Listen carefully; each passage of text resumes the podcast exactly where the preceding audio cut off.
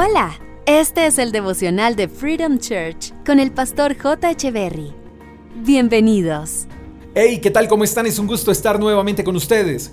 Primera de Juan, capítulo 3, verso 22 dice, Recibiremos de Dios todo lo que le pidamos porque obedecemos y hacemos las cosas que le agradan.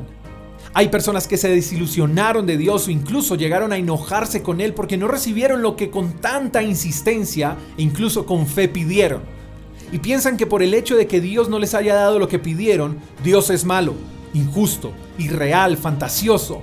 Y creo que esto se debe por tener una perspectiva equivocada de lo que significa creer en Dios, incluso de lo que Él es en sí mismo.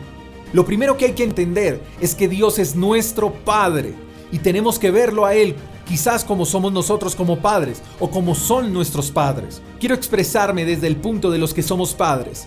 Nosotros no le damos a nuestros hijos todo lo que nos piden, eso sería un error. Aunque ellos nos pidan cosas buenas, no siempre las reciben.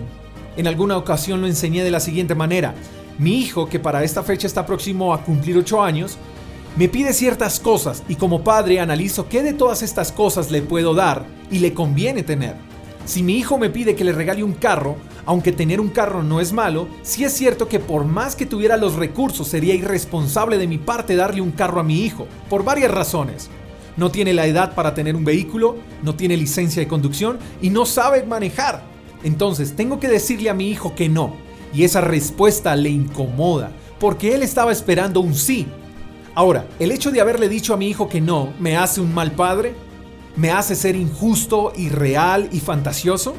Claro que no. Ahora bien, mi hijo debe comprender que hay cosas que sí puedo darle y que son beneficiosas para él, pero que dentro de esas cosas habrán algunas que tendrá que ganarse o que obtendrá por su obediencia.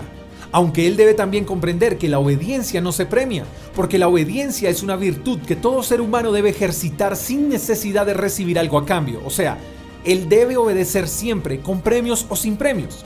Eso mismo nos pasa con Dios. Entonces, esas cosas a las que Él nos ha dicho que no, no deberían molestarnos y mucho menos deberían llevarnos a pensar que Él es malo, que es injusto e irreal. Y aunque su respuesta haya sido un no, igual deberíamos obedecerle y hacer las cosas que le agradan. Pero el pasaje es una promesa bellísima. Dice que recibiremos de Dios todo lo que le pidamos porque obedecemos y hacemos las cosas que le agradan. Pero no recibiremos nada de Dios si de nuestra parte no hay obediencia. Porque pedimos, pedimos y pedimos, pero no obedecemos. Y ahí está el problema. El problema lo originamos nosotros, no Dios.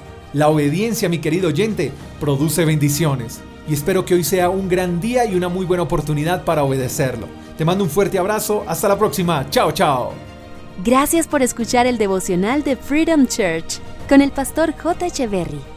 Si quieres saber más acerca de nuestra comunidad, síguenos en Instagram, arroba Freedom Church Call, y en nuestro canal de YouTube, Freedom Church Colombia. Hasta la próxima.